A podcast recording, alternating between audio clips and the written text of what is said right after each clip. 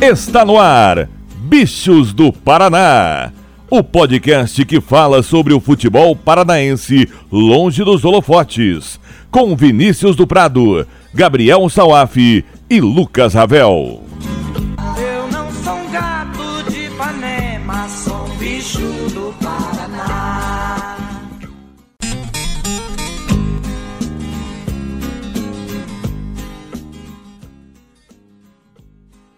Dali gurizada, tudo beleza? Eu sou Vinícius do Prado e está no ar a quinta edição do nosso podcast Bichos do Paraná, que fala tudo sobre o futebol da Rússia brasileira, principalmente aquilo que está longe dos holofotes.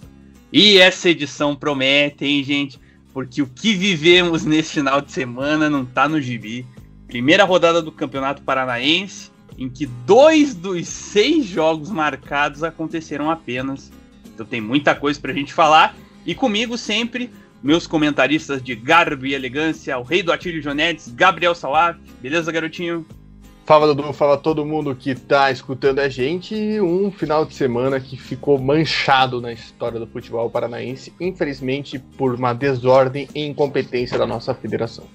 Também ele, o homem do litoral, sabe tudo e muito mais do Rio Branco, Lucas Ravel. E aí, garotinho? Fala Dudu, fala Salaf, olá a todos que estão nos ouvindo. Sempre digo que é uma felicidade falar sobre o Campeonato Paranaense, o futebol paranaense com vocês, mas depois desse vexame que foi a primeira, primeira rodada, não dá pra ficar muito feliz, né? Já sentiu o clima, né, caro ouvinte? Então vem com a gente, que no caminho nós contamos o que foi essa primeira rodada do Campeonato Estadual.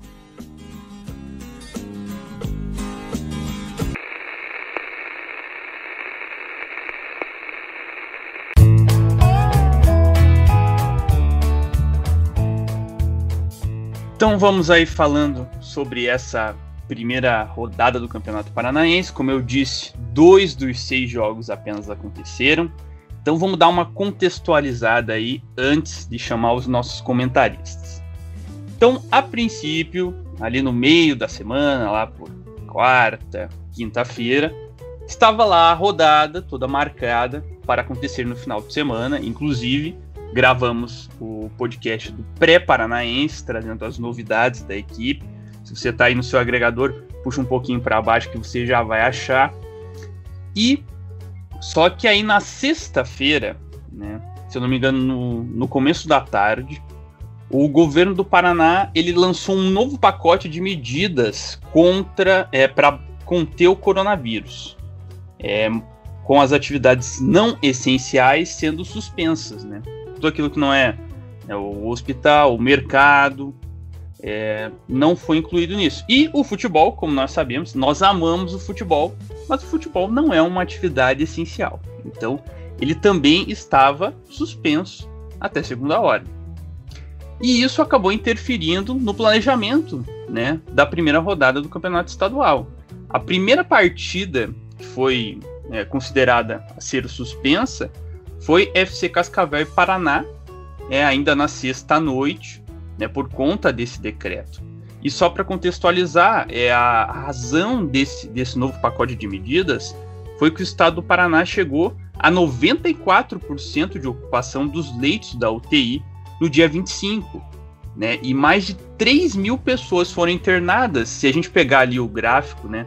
A gente viu alguns veículos fazendo o gráfico da escalada das pessoas internadas, isso foi um recorde né, nos últimos dias, nas últimas semanas ali, pegando o gráfico, só crescimento. E mais de 500, é, mais de 500 pessoas também na fila de espera com um leito ali de UTI. Então a situação estava bem crítica.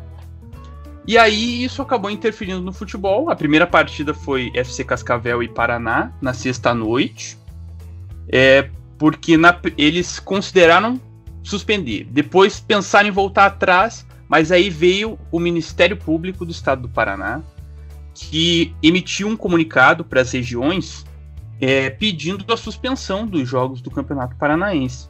E aí Cascavel bateu o martelo e foi a primeira a falar que não teve, não teria o jogo da primeira rodada entre FC Cascavel e Paraná, que seria no sábado. Isso acabou gerando um efeito em cadeia e aconteceu daí com Londrina, onde teríamos Londrina e Maringá, aí um caso um pouco mais complicado, porque foi é, na, na tarde de sábado e o jogo era 7h15. As equipes já estavam no campo, fizeram aquecimento, mas foram é, orientadas que não teria o jogo.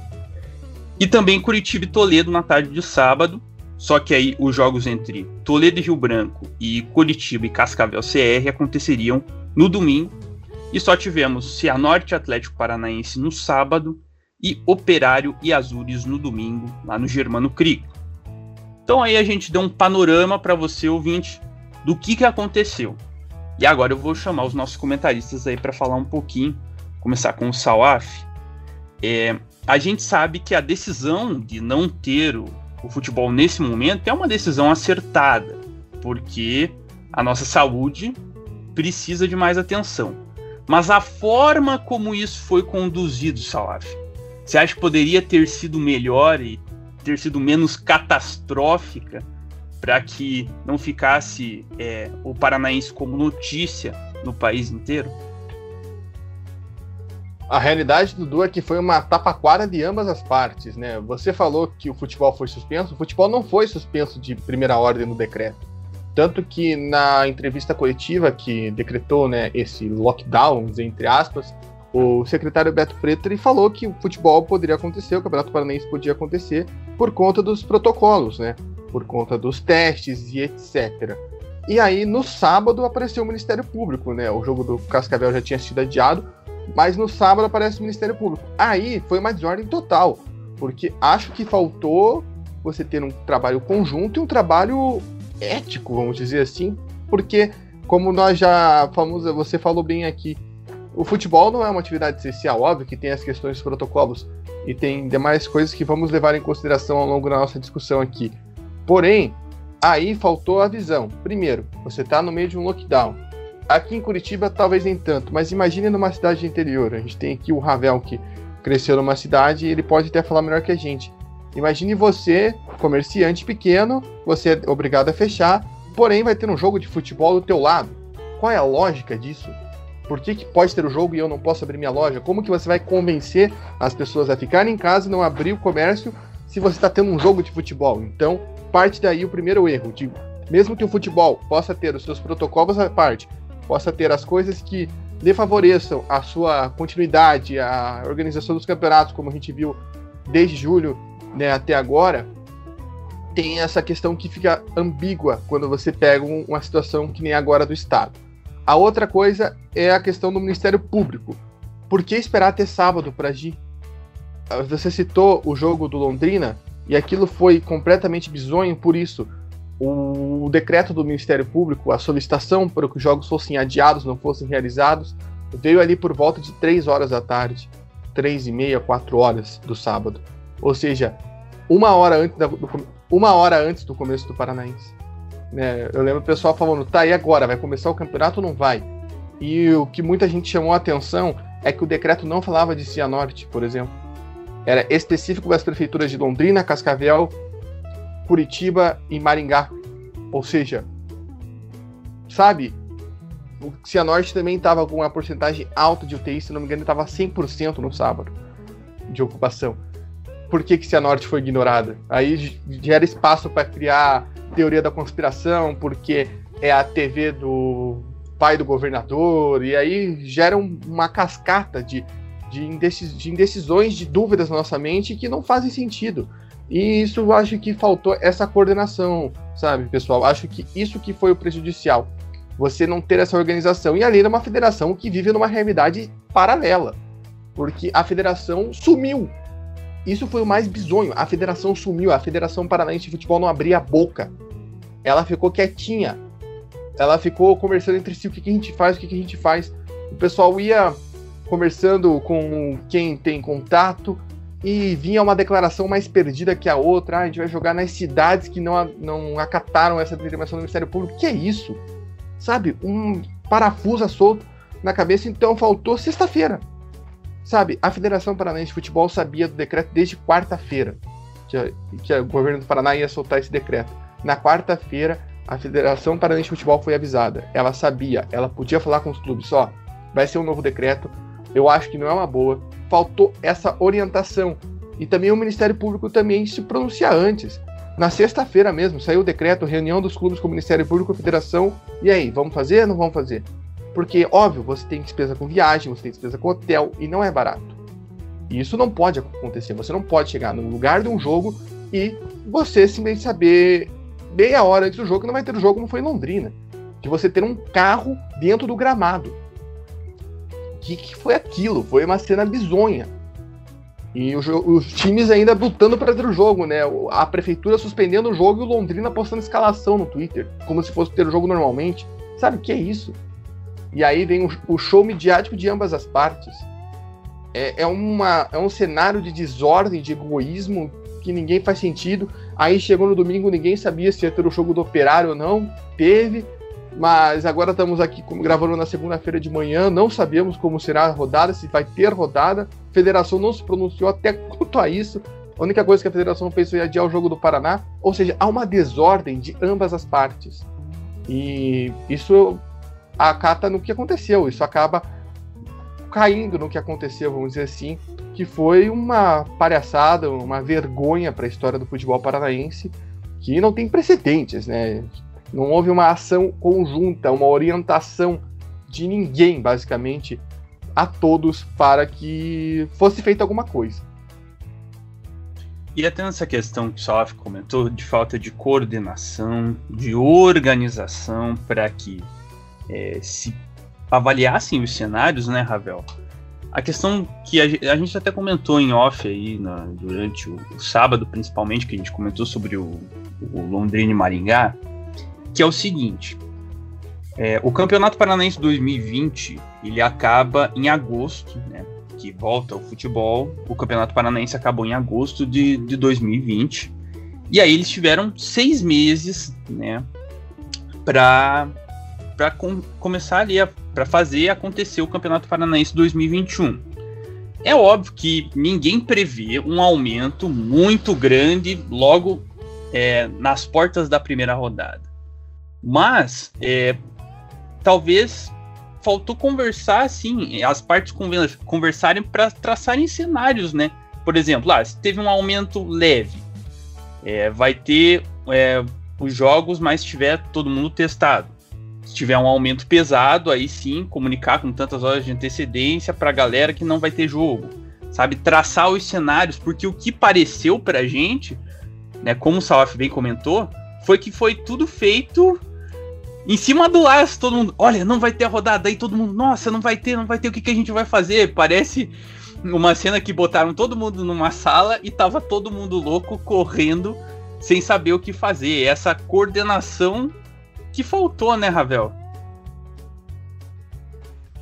É, essa coordenação foi uma baita falta de, de planejamento mesmo, né? É, eu acho que a federação teve, teve um ego muito grande, porque na terça-feira, ela conversou com as prefeituras do segundo assessoria de imprensa da federação, né? Na terça-feira, ela conversou com as prefeituras municipais, tentando uma liberação, e as, as prefeituras deram um ok, segundo assessoria da federação. Só que daí o decreto foi publicado na sexta, já dia 26, três dias depois, e o secretário Beto Preto disse que estava ok, que podia rolar. Só que desde o, desde o início, desde quando o decreto foi publicado, o governador Ratinho Júnior ele tinha dito que as prefeituras têm autonomia para alterar alguns pontos desse decreto.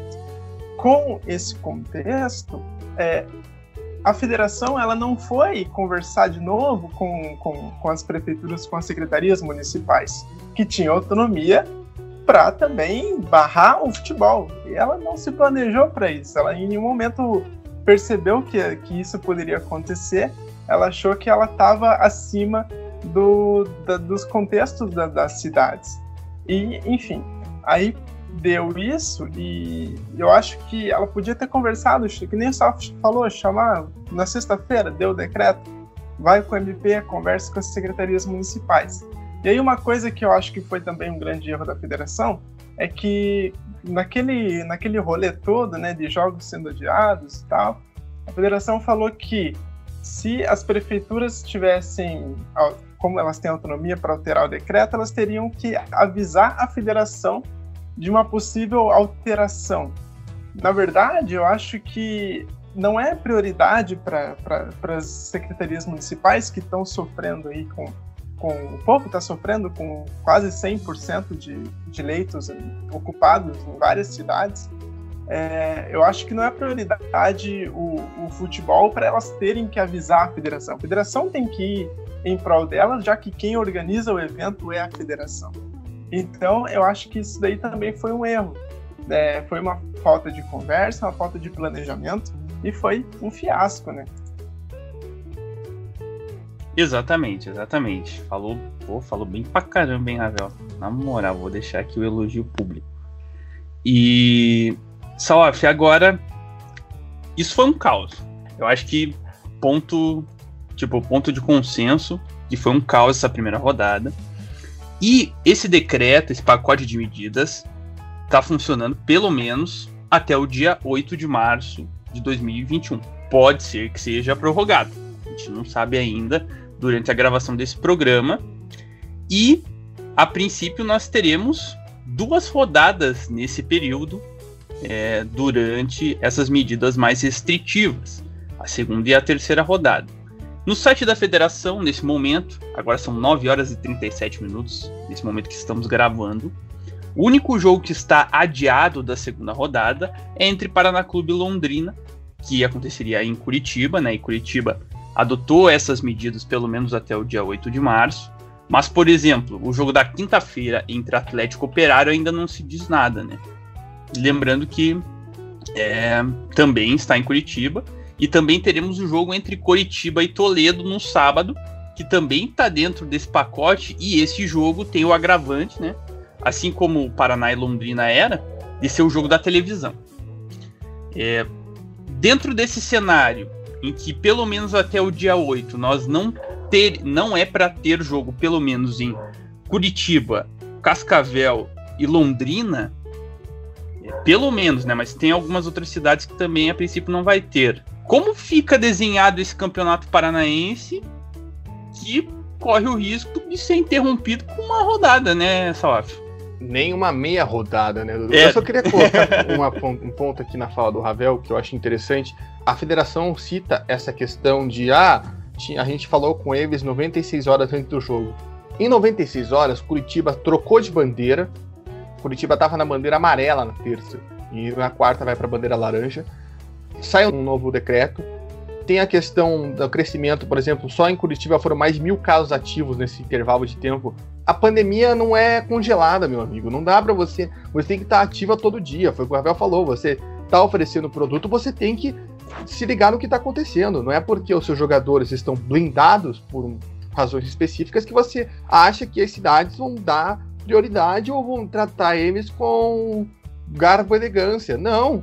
Eu acho que você tem que ter essa noção. E uma coisa que eu acho muito curiosa, nessa questão de meses aí, desde agosto, quando o futebol volta, em julho lá, na verdade, essa questão das cidades mudarem decreto, o governador fala isso, e as cidades normalmente fazem isso, as pessoas esperam que seja mudar para relaxar né? Porque o governador, a gente sabe, ele quer dar uma boa pinta pro presidente. Isso todo mundo sabe, então, pro pai dele, inclusive, né? Para ele não ser um cara rigoroso, né? Para ele dizer, ó, tô fazendo isso, mas se você não quiser cumprir, não cumpre.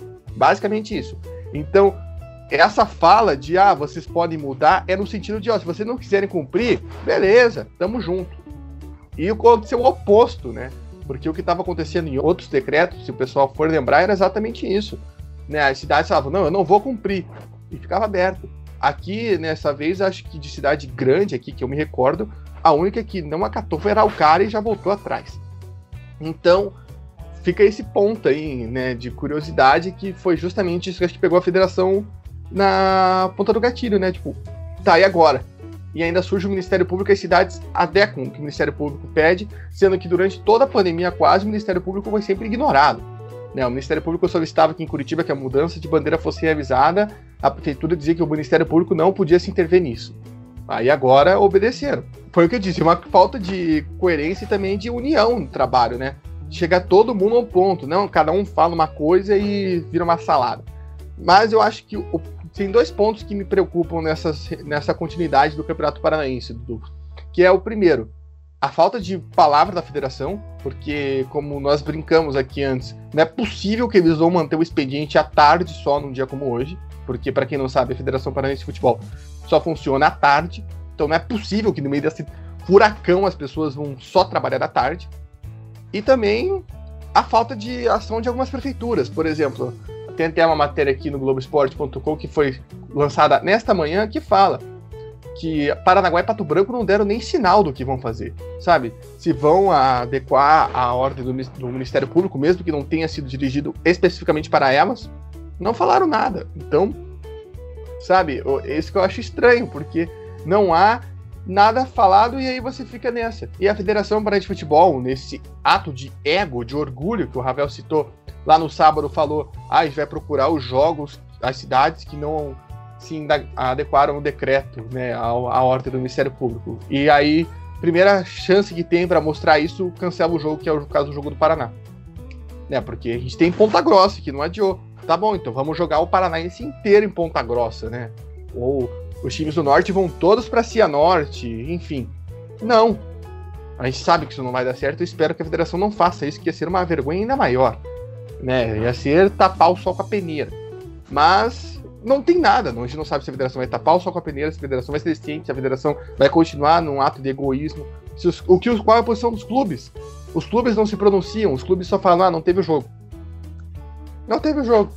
Os clubes não chegam, ah, esse é o momento pessoal. E acho que é aqui é um ponto que eu preciso fazer essa crítica, que o futebol se comportou muito mal durante toda a pandemia, mesmo com retorno. Porque em nenhum momento você vê um clube fazendo isso depois que o futebol voltou. Você não viu nenhum time falando, pessoal, não vem aqui no estádio, não fique aqui em volta. Não, teve time, não aqui no Paraná, que botou trio elétrico para comemorar título. Sabe? Né? As cenas de aglomeração maiores que a gente viu em todo o país foram por causa do futebol. Né? Torcidas indo no aeroporto é, para recepcionar os seus times, para levar os times, é, festas de acesso, de comemoração. As maiores aglomerações que a gente viu no país durante a pandemia foram por causa do futebol. E os clubes fizeram o quê? Nada. Até mesmo a imprensa esportiva, em grande parte. A gente via aqui, citando alguns casos que tivemos aqui em Curitiba, torcedores do Curitiba, do Paraná, do Atlético, possivelmente, não vou me recordar algum caso específico, mas do Paraná eu me lembro da, das torcedores indo na Vila Capanema recepcionar o ônibus e a imprensa postando: olha a torcida do Paraná acolhendo o time. Que isso, cara? Sabe, tipo, não, o esporte não passa um exemplo. E o esporte fica assim agora. Né? Fica nessa situação. Ou seja, não há um. Não há um olhar, parece, para isso. Parece que pandemia é uma frescura que estava fazendo a gente jogar com portões fechados e é isso que a gente faz. A gente joga com sem público. É esse o nosso sacrifício. O resto, a rua é do torcedor, o torcedor é livre, sabe? Não tem, não tem um jogador que chegue e fale, gente, por favor, se cuidem, assistam o jogo em casa, Aí fica essa bola de neve e ninguém faz nada. Tipo, vai indo, vai indo, daí um fala, outro fala, outro fala, outro fala, e a gente não sabe o que vai acontecer. E aí fica aberto. Em vez da federação, por exemplo, chegar e falar, gente, para evitar problemas, para evitar adiamento de jogos, porque não faz sentido você ter rodadas quebradas, né? Como que você vai adiar o jogo de um que jogou e o outro não jogou, e aí vai fazer como para votar? Fala, gente, a partir de hoje o Campeonato Paranaense está suspenso até o final do decreto. Dia 9 a gente senta e remarca os jogos nem que para isso a gente precise levar o estadual ao longo do ano em eu não sei se aqui o Paranaense vai parar em datas FIFAs, ou Paranaense não, brasileiro, mas faz em datas de Libertadores, por exemplo, que só o Atlético joga com um time principal, né? A gente sabe que o Atlético tem dois times, por exemplo, daria para fazer isso ao longo da temporada, vamos dizer. Enfim, só uma sugestão, não. Fica nessa de disse-me disse, e aqui a gente tá gravando isso segunda-feira sem saber se vai ter jogo na quarta. Só para fechar então essa questão, para a gente já partir para os outros dois jogos, é, queria que o Ravel também comentasse sobre esse futuro e eu posso trazer aqui o exemplo, claro, é, não é assim que, ah, nossa, que federação, que é, trabalho impecável cuidando da saúde. Não, não dizendo isso. Mas um trabalho que, tipo assim, prova que dá para você adiar e em datas certas, né, fazer um campeonato mais para frente numa situação melhor é o Campeonato Goiano, que acabou agora há pouco, em 2000 e, né, agora em 2021, um pouquinho, pouquinho antes de começar o, o campeonato. Então, é possível remarcar em datas melhores, né, Ravel? Tipo assim, não que o Goiano seja, nossa, Que campeonato! Mas assim, é uma prova de que é possível, se você tiver uma consciência maior, fazer o campeonato em outras datas. É, é, a gente tem exemplo, né, que é sim possível, mas não é de interesse. É, isso é o grande, é o grande ponto, né? É, a gente vê que o interesse, na verdade, é outro, porque há possibilidade dos jogos serem remarcados em outras cidades. Aí você vai, vai ser o? Um, um campeonato paranaense com cidades sedes em, em Ponta Grossa e em Cianorte. Tipo, né? Não é a intenção, na verdade, não é não é, não, não é se preocupar com a saúde dos jogadores, mas não só dos jogadores, porque os jogadores também têm contato com pessoas em hotéis, têm contato com a, com a própria população da cidade, com, com, com quem trabalha nos estádios, mas a preocupação não é com, com a saúde, a preocupação é conseguir um calendário pré-estabelecido. E se há uma lei, se há um decreto que inviabiliza esse segmento desse calendário, a intenção não é seguir isso, a intenção é passar por cima dessa lei para seguir um calendário, para seguir um campeonato, como se o futebol estivesse acima da saúde. Não, não é isso. O futebol, ele tem, até tem uma, uma frase né, que, que o pessoal sempre fala, que o futebol é a coisa mais importante das coisas não importantes. Eu acho que é assim, se não me falha a memória, e eu concordo, porque não pode o futebol estar acima da saúde, você não pode é, querer estar acima de uma, de uma lei né, e de um decreto, você tem que dar uma pausa, tem que segurar um pouco, conversar e planejar esse campeonato para tentar achar uma solução viável que seja bom para a saúde e também, né, também para o futebol. É, eu acho que acredito que essa tem que ser a solução. Dudu, só para falar essa questão que você falou do campeonato goiano, é que os times se preocupam muito com a estética, né? Ai, vai ficar muito ridículo, né? Porque, querendo ou não, ficou uma situação bizarra, porque o campeonato goiano acabou no sábado, o Atlético Goianiense foi o campeão, e no domingo já começou a edição em 2021. Cara, faz parte, as pessoas têm que se tocar que estamos num período de pandemia. Óbvio que você tem que ficar de olho no calendário para não acontecer o que a CBF está fazendo. Né? A CBF está simplesmente botando a pandemia como culpada e socando o jogo aonde der e e cria situações bizarras como a do Palmeiras, né? Que não tinha nem tempo de descansar, tá dois meses aí jogando basicamente a cada três dias, em continentes diferentes, né? Jogou no Catar no, na, no, na quinta e no, no domingo tava jogando pelo brasileiro, no sábado, tá ligado? Então as coisas completamente bizarras. Então acho que falta essa. Esse, tirar um pouco esse salto de ambas as partes, né? Das pessoas entenderem que vai precisar fazer alguns sacrifícios e também das confederações entenderem que os times precisam ter tempo para respirar, né? Não precisa fazer, por exemplo, vamos supor, putz, vai ter que jogar a semifinal do Paranense lá para frente. Só tem uma data em agosto e outra em outubro para fazer isso.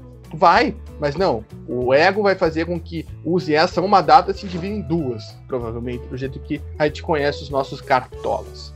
Fecho com a frase: futebol é a coisa mais importante dentre as menos importantes. Ravel, essa é do Arrigo Sacchi, treinador da Itália na Copa de 94.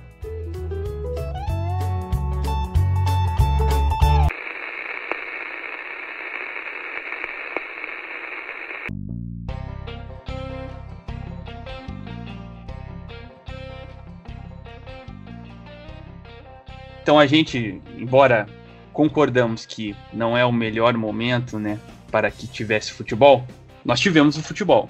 Nós tivemos dois jogos na rodada. Então, queria que vocês comentassem um pouquinho sobre essas partidas. É, Salaf, jogo da TV, sábado, 5 e 15 da tarde. Cianorte 1, Atlético Paranaense 0. Wilson Júnior, eu falei que eu lembrava dele de algum lugar. Agora eu não vou mais esquecer, o cara fez o gol da vitória do Cianorte aos 19 minutos do segundo tempo. E vocês, é, ao contrário desse apresentador, né? Traçaram uma boa expectativa para o Cianorte e já começou logo de cara vencendo o Atlético Paranaense, né? É, eu acho que o Cianorte, assim como todos nós, foi surpreendido por uma mudança tática no Atlético. O Atlético do Antônio Oliveira veio com três zagueiros, né? Ele jogou ali com o Lucas Halter o Edu e o, e o Luan Patrick na defesa, e isso foi uma, algo inesperado. E, e ali no começo do jogo, o Cianorte parecia que estava tentando se adequar a isso, né? Tentando ver o Atlético muito bem com Kelvin e Jaderson nas pontas, jogando mais em disparada, mas eu acho que virou uma bateção de cabeça, né? Eu já falo um pouco mais sobre esse time do Atlético. Mas o Cianorte soube olhar o que dava para explorar disso e conseguiu se adequar muito bem, né? O Cianorte aos poucos foi começando a ficar mais com a bola, óbvio, o Atlético teve mais domínio, mas o Cianorte sabia o que fazer com a bola, né? O Cianorte até começou a explorar muito bem essa linha, né? Essa, os espaços entre essa linha entre os três jogadores, né? Porque é um novo jeito de jogar para eles e até mesmo, por exemplo, o Lucas Alter. O Lucas Alter não está acostumado a jogar ao lado do Luan Patrick e do Edu. Né? Não era essa zaga no Brasileiro Sub-20. Então, o Cianorte foi começando a explorar exatamente isso, esses espaços. O Wilson Júnior perdeu uma chance incrível no primeiro tempo nas costas. O Edu e o Lucas Alter estavam muito maus. É, o próprio Lucas Alter estava tentando fechar o lado esquerdo, né? Já que o Atlético jogou sem lateral, né? O Jaderson como um ala né, um ponta mais, o Kelvin também na direita, então isso criou um espaço gigante, né? Eu acho que houve um erro aí no Atlético Paranaense o Cianorte soube fazer muito bem. O Cianorte ficou mais com a bola, ficou mais com a bola no campo de ataque, soube pressionar muito bem. Aqui eu não me lembro de cabeça de uma grande chance do Atlético. E o Cianorte martelou e conseguiu o gol ali numa falha do Bento no escanteio, né? O Bento saiu errado e o Wilson Júnior subiu, testou e fez o gol. Aqui, créditos ao Cianorte, com certeza o João Burski soube fazer muito bem esse trabalho, né? De explorar os defeitos do Atlético, de ver esses defeitos que acho que ficaram evidentes para todos, né? Soube ali logo no intervalo, por exemplo, colocar o Pachu, que entrou bem sobre é, adequar o ataque ali quanto a isso, e o Cianorte soube a, explorar né, essas chances que teve. Óbvio, no primeiro tempo podia já ter sido com um resultado melhor. E no segundo tempo soube ter calma. Calma que faltou para o Antônio Oliveira. O Antônio Oliveira, em certo momento, simplesmente botou todos os atacantes que tinha no banco. Foi uma cena até pitoresca, né? Ele botou o Mingote, botou o Junimar, botou o Elias, botou o Iago, sabe? O Atlético estava jogando com de atacar o de atacante. E acho que isso fica o ponto a ser ressaltado pelo Atlético, né? Até que o Fernando Freire postou um mapinha, e isso me chamou a atenção duas coisas. O, o Kelvin e o Jaderson basicamente sendo marcados pelo Jajá e pelo Reinaldo. Reinaldo nulo no jogo. O Jajá também muito abaixo, porque não tinha como. Eles iam para frente e tinham dois pontos ali na frente. E o, o meio de campo com o Matheus Anjos e Dene, ele não funcionou, porque o Ravel até pode comentar melhor que isso, mas na minha concepção, Matheus Anjos e Dene são dois camisa 10. Você não consegue fazer um time jogar com dois camisas 10. Simples. E ainda mais quando eles não são, eles são mais novatos. E acho que com a bateção de cabeça, e uma coisa que faltou muito para o Atlético é esse meia de ligação. Porque é uma coisa que a gente, quando faz jogos da base, a gente nota a importância que jogadores assim têm. A gente já teve, como o Bruno Guimarães mesmo, e aqui a gente pode pegar, podia ser o Cauã, não sei se o Brenner tá nesse elenco, mas o Brenner é um cara que fazia muito bem isso na base do Atlético. E basicamente todos os times de base do Atlético tinham esse cara, que era o cara que pegava a bola na defesa e levava para o ataque. O Antônio Oliveira tirou isso do time nesse jogo e perde, o meio de campo ficou perdido. Então o Atlético fica esse destaque negativo e fica o destaque para o Cianorte, que soube controlar o meio de campo, né, ter paciência para trabalhar a bola e chegar à vitória né, nesses acios. Eu só queria pontuar uma coisa. Semana passada eu não falei isso. Semana passada, não, na, na sexta-feira eu não falei isso. Por que, que eu não coloquei o Atlético na final? Porque eu acho que essa troca de treinador vai pesar. E nesse primeiro jogo já deu um sinal porque o Atlético, esses meninos vinham de um trabalho muito bom com o Guanais, um costume de trabalhar com o Guanais, o Guanais tem um costume de trabalhar com eles, e aí chega o Antônio Oliveira, por mais que ele esteja lá no CT, por mais que ele já tenha treinado o time em jogos principais, ele não tem um trabalho feito. E aí acontece o que aconteceu. Ele mudou o esquema tático do clube, que querendo ou não, é um padrãozinho há um tempo, e já deu errado logo de cara, e a gente não conseguiu ver o Atlético se assimilando, conseguindo fazer uma boa partida em Cianorte. É, só para confirmar aí a, a pergunta feita pelo Salaf, Brenner não tem nenhum Brenner aqui na nossa lista da Então Suma ele saiu. Então ele saiu, mas o, o, Brenner era um jogador que jogava na base do Atlético uns anos atrás, o Ravel acho que vai lembrar dele, que jogava bem nessa função de camisa 8 ali, então era um ótimo meio de campo. Maravilha. E Ravel, se acabar o campeonato, se nós não tivermos mais Paranaense, o Cianorte será o campeão pela vitória, né? é, o Cianorte é, campeão e o, e o acho que o Atlético, pela classificação geral, seria rebaixado aí, né? Pelo saldo, né? Pelo saldo. Tem que ver quem seria outro rebaixado pela, pela ordem alfabética ali, né? Mas é. E só para pontuar, Salve, sobre o Brenner, ele tá hoje no Nacional de São Paulo. É, bom, pelo que a gente. Pelo que a gente analisou do Cianorte lá no, no podcast anterior, a gente já esperava que o Atlético fosse ter dificuldades, né? ainda mais no, no Albino Turbine. É, o, o, detalhe sobre o Cianorte é que ele entrou com metade do time que já tinha jogado no Cianorte em outras temporadas. Era um time que era remanescente, conhecia o trabalho do João Bursi, que né, bem mantido aí da, da temporada anterior, que o Cianorte foi muito bem. Então era um time que já tinha uma estratégia clara. Pelo lado do Atlético, o Atlético ele entrou, ele entrou com os três zagueiros, mas houve muitas falhas de posicionamento ali naquela linha defensiva do Atlético, como o Salaf pontuou, né, o Edu, o Lucas Halter e o Luan Patrick, eles estavam batendo cabeça em alguns momentos. E o Wilson Júnior tinha até certa liberdade para sair na, nas costas deles, tanto que no primeiro tempo o Wilson Júnior acabou perdendo uma, uma oportunidade muito clara que podia ter ali abrido o placar. É, e não foi uma, não foi duas, foram várias vezes que o Wilson Júnior saiu ali com liberdade nas costas da zaga do Atlético. E essa era a intenção do Cianorte. Como o meio-campo do Atlético com Denner e Matheus Anjos, que são dois camisas 10, que são dois jogadores não são combativos, não são que tem uma marcação como, como destaque, os meias do Cianorte tinham uma certa liberdade até para lançar o Wilson Júnior, conseguiam fazer isso com tranquilidade. E isso aliado ao fato da zaga do Atlético não estar tá bem, o, o Cianorte criou várias chances ali no, no, primeiro tempo, mesmo jogando um pouco mais recuado. É, no segundo tempo, o, o, técnico Antônio Oliveira ele tentou tirar, é, colocar um mingote é, e fazer um 4-4-2 ali, mas também não surtiu efeito. Só que ele meio que não, meio que não acreditou no que ele, no que ele estava fazendo, porque Tempo depois ele pegou e desestruturou tudo o time, colocando um monte de atacante, empilhou. E se, nesse momento o Cianorte conseguiu se fechar bem e ele meio que facilitou a vida para o Cianorte, até empilhando um monte de atacante. Os jogadores não sabendo o que tinham que fazer, batendo cabeça em vários momentos. Tentou empatar ali por, por atacado, mas não, não, não deu muito certo. Também pontuar um pouco sobre a coletiva do Antônio Oliveira, ele citou bastante o fato do gramado. De fato, o gramado do Albino Turbay, ele é pesado, ele deixa o jogo um pouco mais lento, mas assim, essa é a realidade do campeonato. Então, o Atlético vai enfrentar muitos estádios com, com um gramado muito bom, assim, né? Então, não dá para citar isso sempre que o Atlético tiver um mau resultado. O Atlético vai precisar se adaptar para jogar nesse estilo de gramado. Aí então, gente, análise dos nossos comentaristas sobre Cianorte 1, Atlético Paranaense 0, gol do nosso Wilson Júnior. Então fico com você ainda, Ravel, para a gente falar de Operário Ferroviário Azures, o Operário que os gols no segundo tempo, né? O Operário saiu na frente com o Rafael Woller, que o homem é goleador mesmo, em 10 do segundo tempo ali, ele abriu o placar. Parecia que ia ganhar, mas aos 51 minutos, Edson empatou para a equipe do Azures. Grande resultado aí do caçulinha do Paranaense, né?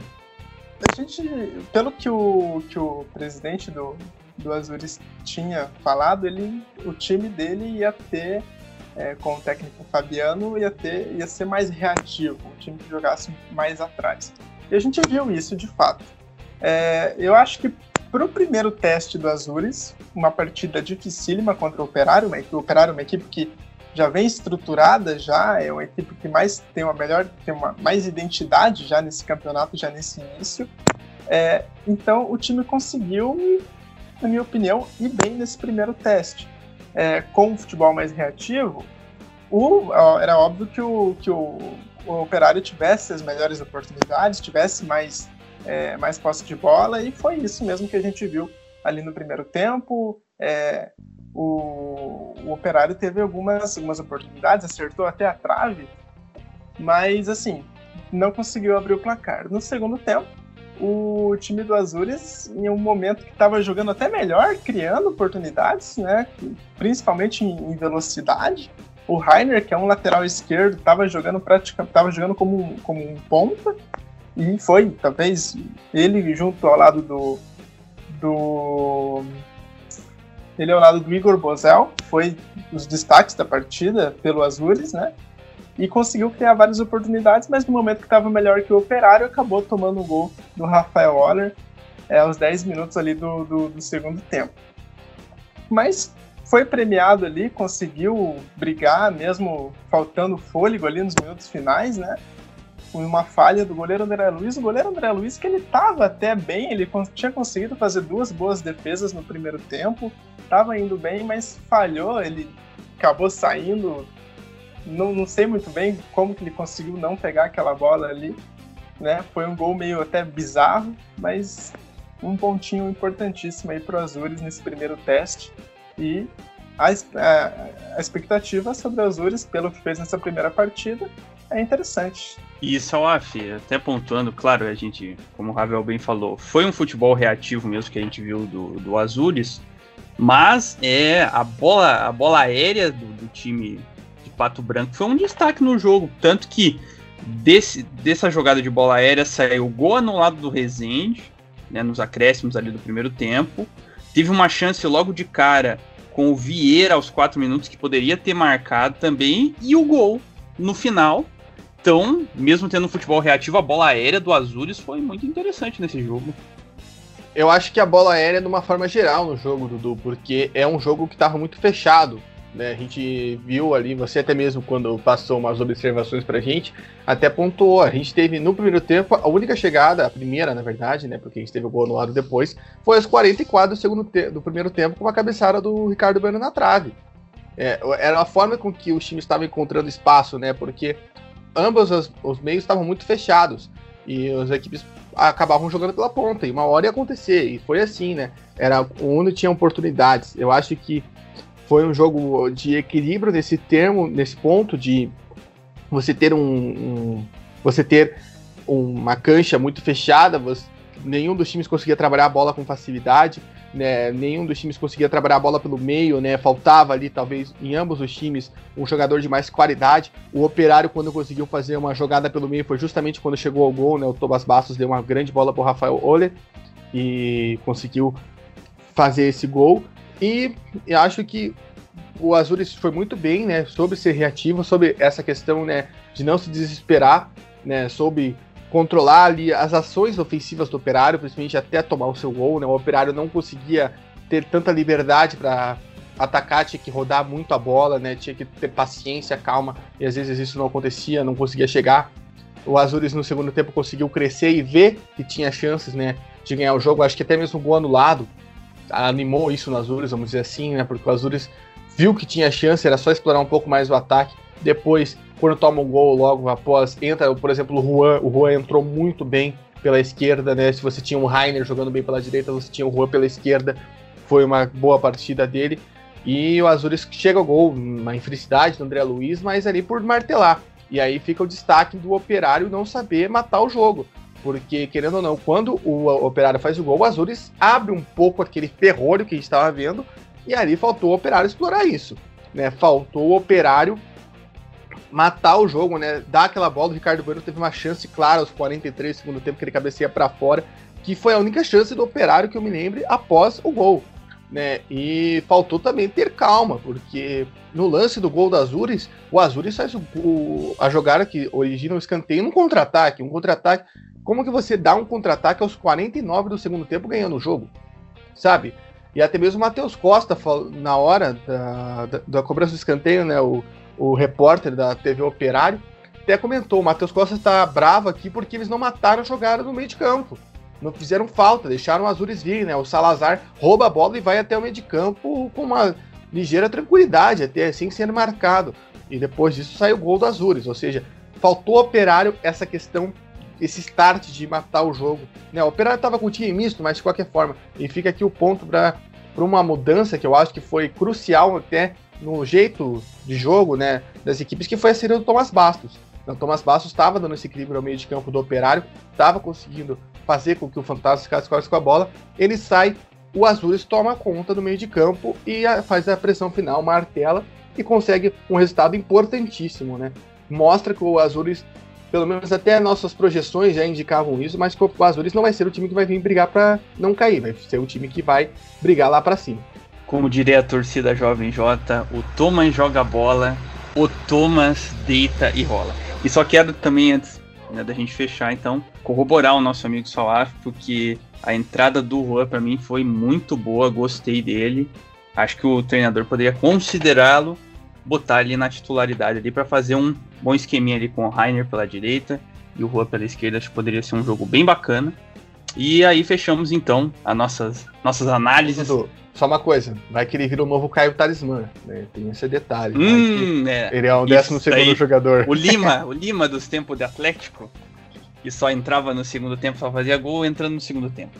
Pode ser também, pode ser também. O importante é ajudar a equipe nessa hora. Exato, exato. Ainda mais às vezes, como é um menino, no caso do Juan, você tem, tem essa questão que ele começar um jogo, às vezes ele pode não render tanto e isso pressionar a cabeça dele. Às vezes, esses jogadores jovens, é melhor você ir soltando aos poucos e vendo que ele tem potencial.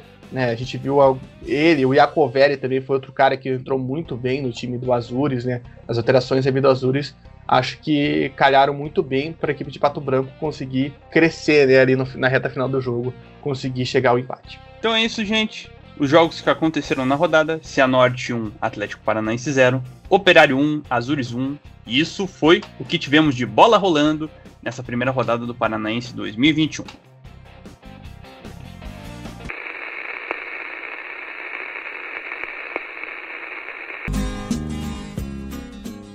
Quero agradecer aos meus parceiros que estiveram comigo aqui. Salaf, valeu, tamo junto. Valeu pelas suas, pelos seus comentários contundentes, principalmente na, na primeira parte. Valeu, Dudu. Estamos aqui. Vamos ver se teremos rodada, né? A gente está gravando em segunda de manhã. Talvez ocorra igual sexta, né? Que a gente terminou o podcast e veio o decreto do governo do estado, mas fica a incógnita né, do que vai acontecer com o Campeonato Paranaense. Valeu, Ravel, tamo junto. Também quero parabenizar aí que você também foi contundente ali na tua fala. É, é isso que a gente gosta de ver no nosso programa aqui. Valeu, Dudu. Valeu, Salaf. Obrigado a todos que ouviram a gente. A gente não sabe muito bem agora qual que vai ser o, o futuro, não vamos aguardar, né? Se vai ter segunda rodada, se vai ter, né? o que vai acontecer, mas eu queria pedir para que todos aí se cuidem, porque o momento que a gente está passando é complicado. Exatamente, saúde em primeiro. Como diria Paulo Cintura, saúde é o que interessa, o resto não tem pressa. Então, gente, é, avisando assim, se tiver rodada, a gente volta na sexta-feira, então, para falar da rodada. Se não, a gente volta na próxima semana. Daí vamos ver como é que vai se configurar aqui o, o programa.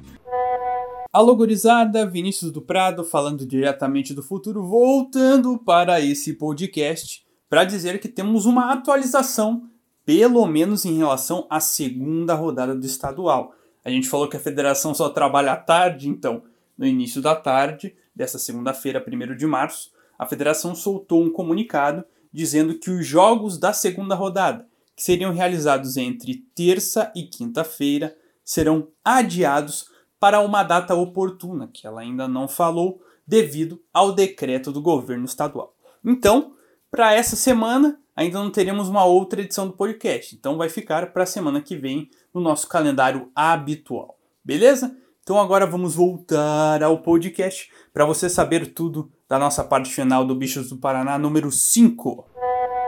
Mas a gente pede sempre para você se inscrever ali no nosso Twitter, seguir a gente, arroba bichos do PR, se inscrever no seu agregador de podcast favorito. E agradeço demais a sua companhia aqui nessa nossa quinta edição. Um abraço, tamo junto e até a próxima. Eu não sou um gato de Ipanema, sou um bicho do Paraná.